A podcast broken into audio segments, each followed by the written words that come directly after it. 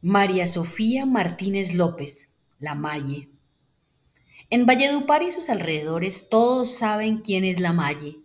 Se llama María Sofía Martínez López, pero desde niña le llaman con este apodo, que ella recibe con amor. Se ha dado a conocer porque no se queda quieta, es una líder, intermediadora y artesana que por años, con o sin recursos, ha insistido en los proyectos de su comunidad hasta sacarlos adelante.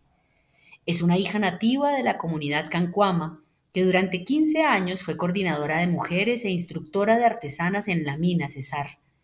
Es la gestora de la Asociación de Mujeres Artesanas de la Sierra, fundada en el 2012, y también trabaja por el turismo en el río La Mina. Además, es la representante del Cesar ante la AMUSIC, Asociación de Mujeres Indígenas, Campesinas y Negras de Colombia, que se creó hace 37 años y desde la que hoy en día Mujeres a lo largo del país acompañan a otras mujeres víctimas del conflicto armado. A quien pide rebaja, ella le explica todo el trabajo que lleva hacer una mochila de fique. Conoce a las artesanas, ella misma es una, y sabe que primero hay que sembrar un maguey y esperar cuatro años a que dé fruto. Sabe que después hay que cortar la hoja, quitarle la espina, ponerla en una tabla y limpiarla con una macana sacarle las hebras y lavarlas, y después de que se sequen, sacudirlas, hilarlas, tinturarlas y corcharlas. Y después, tejer las mochilas. Ella presta su voz para hablar por su comunidad cancuama, para defender el trabajo artesanal o para coordinar y pedir apoyo económico para hacer circular la tradición de la tejeduría.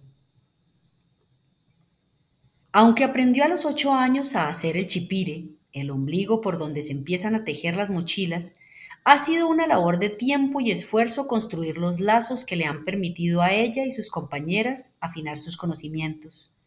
Hubo un tiempo en el que hacían mochilas tinturadas con anilinas y pasaban pena, pues sucedía que la fibra soltaba el tinte y manchaba los hombros de quienes las compraban. Se dieron cuenta de que no tenía sentido usar anilinas si sus abuelos y abuelas sabían de tintes naturales.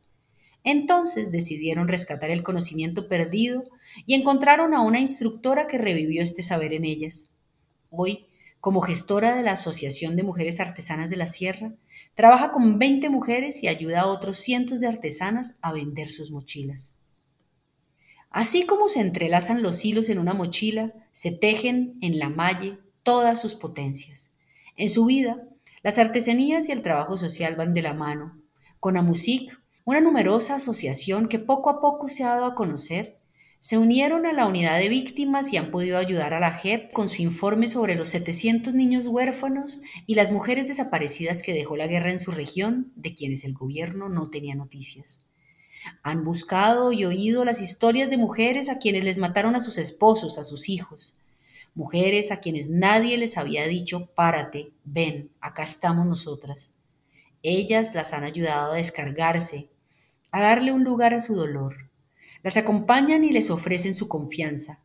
A la Malle, Dios le ha dado la inteligencia para darles apoyo psicológico, acompañarlas para que escriban su historia, le entreguen su dolor al río y vean al agua llevárselo. Ella las entiende porque pasó por lo mismo. Quien apoya a la Malle está apoyando, quizás sin saberlo, a una red inmensa y valiosa de artesanas y de mujeres víctimas de la guerra. Tantos años de trabajo le han hecho entender que lo que quiere es unión, que no estén dispersas, pues sabe que la paz está en permanecer juntas.